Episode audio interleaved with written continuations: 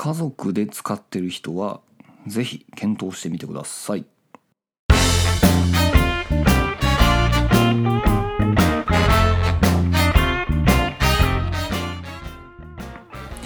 はいこんにちは。ホロヨセブンのゆずきちでございます。今日はサブスクの話でございます。えー、アップルのサブスクで、えーと、Apple One というサービスがございます。これ皆さんご存知でしょうか？で Apple もですね結構あのサブスクのサービスをそれぞれやってるんですけれどもえー、一番有名なのは Apple Music で Apple TV プラスっていう映像サービスと。で Apple Arcade っていう、えー、ゲームのサービス。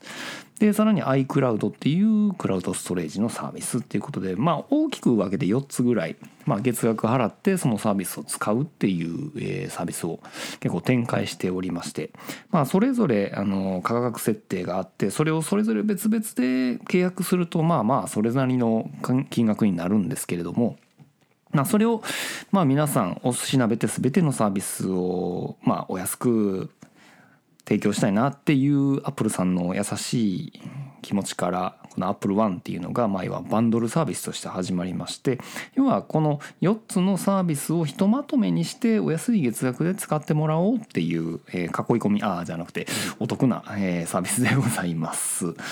え具体的に言うとですねこれ個人と、えファミリーで分かれておりましてで個人が1100円税込み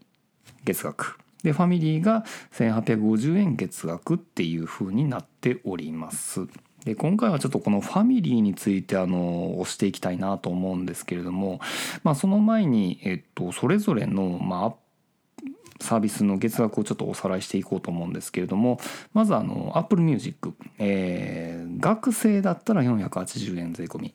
個人だったら980円でファミリーだったら1480円ということでファミリーだったらまあ5人までかな、えー、5人の5人分のアカウントまでは、えー、1480円で使えますよっていう感じでございますね。で Apple TV につきましては特にあの学生とかファミリーとかいう概念はなくて1アカウントにつき、えー、1ヶ月間600円で使えるということでございます。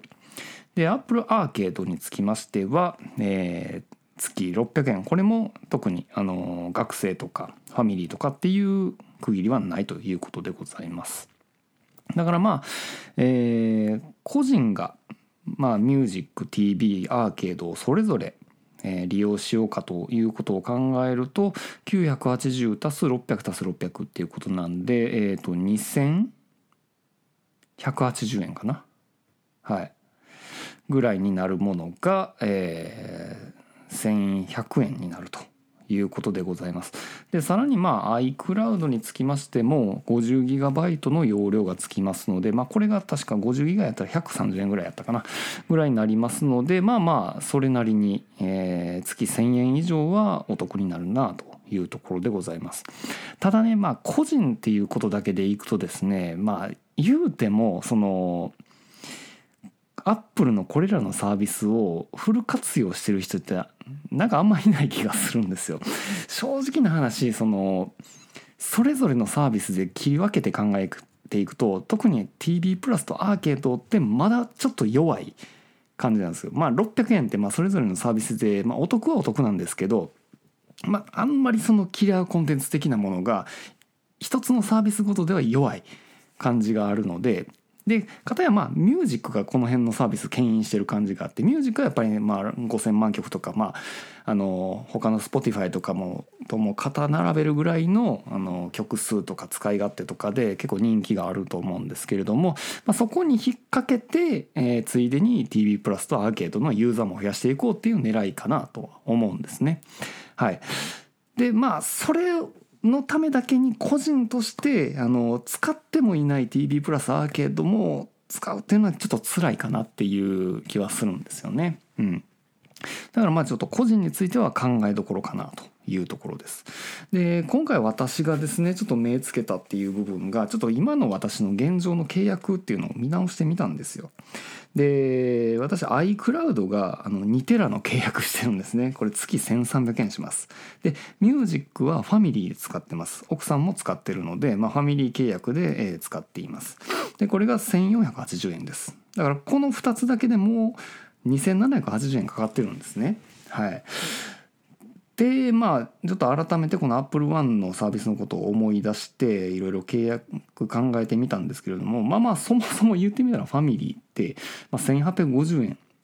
なんですよね。うん、あこれええやんって思うじゃないですか。ただここにはちょっとあの懸念点があってこの iCloud の容量です。えー、Apple One のファミリーの iCloud、まあ、要はストレージのデバイスの権限、えー、容量は200ギガまでしかついてないです。で、えー、と私がまあゆずきち家が使ってるその iCloud のストレージの容量っていうのを見返してみると 286GB になってるんですね。まあ要はちょうどはみ出してるんですよね。だからこのファミリーだけの契約だと iCloud でちょっとあの引っかかってしまう容量オーバーになってしまうっていうところで、えー、さてどうしようかっていうところをよくよく調べていってみるとですね、あのー、ちょっとからくりがあってこの Apple One っていう契約と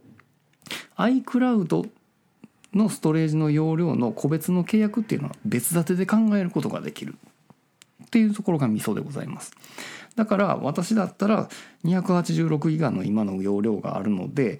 えー、ファミリーをまず Apple One のファミリーを契約してひとまずそこで200ギガを確保しておくと。でまた別で iCloud のストレージ容量で、えー、今1000、えー、と2テラの契約をしてるのでこれをちょっと減らして、えー、1個手前に200ギガの契約があります。だからこの200ギガだったらあの400円なので、えー、一気にボンと月額下がるんですね。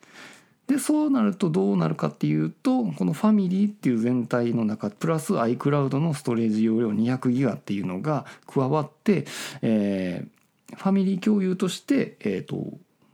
そうトータルとしては400ギガ使えるようになりますよっていう考え方になります。で、えーと、iCloud ストレージの200ギガのプランについてもファミリー共有は可能っていう形になりますので、えー、ゆずきち家としてはあの分母が400に対して286の容量をきれいに収めることができるという形でですねあのきれいに解決するわけです。だから結果的に言うと、えー、Apple One のファミリーで1850円の月額があってでそれに別途 iCloud の 200GB の容量を追加契約してこれが400円でプラスえ、合計2250円で、え、今の運用を維持したまま全部 Apple One のファミリー契約に移行することができたということでございます。でまあ言ってみたらこれのおまけとして TV プラスとアーケードについてもファミリーで使えるようになりますよという感じですよね。だから今のところちょっと子供が小さいので、まあ、実質的なアカウントとしては私と奥さんの、え、2つのアカウントでこのサービスを共用することができると。まあ言ってみたら最大5人で一緒に使えるっていうことなんでもしそうですねそのお子さんがもうねあの高校生大学生とかになれば、えー、もう個別にもうミュージックとかもそっちでもバリバリ使うでしょうしでもう TV とかアーケードとかもゲームとかもそっちでやってくれたらいいような感じで、えー、すごく家族全体でまあアップルのコンテンツを満喫することができるという、まあ、夢のようなプランになってると。いうところですね。でまああのストレージの方が足りなくなれば言ってみたらもうこれ2テラにあのアップデートしてトータル2.2テラ2.2テラのまあ巨大なストレージ容量で、まあ、家族全体で、まあ、写真を共有するなり、えー、家族の絆を深めていっていただければいいんじゃないでしょうかというところでございますね。はい。まあ、といったようなところで、まあ、Apple One の真髄はファミリーにありという形のえー、お話でございました。ではまた。さよなら。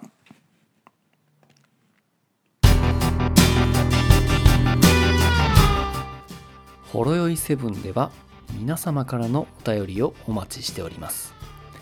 ツイッターからはハッシュタグほろよいセブン。シャープ HOROYOI7 メールでは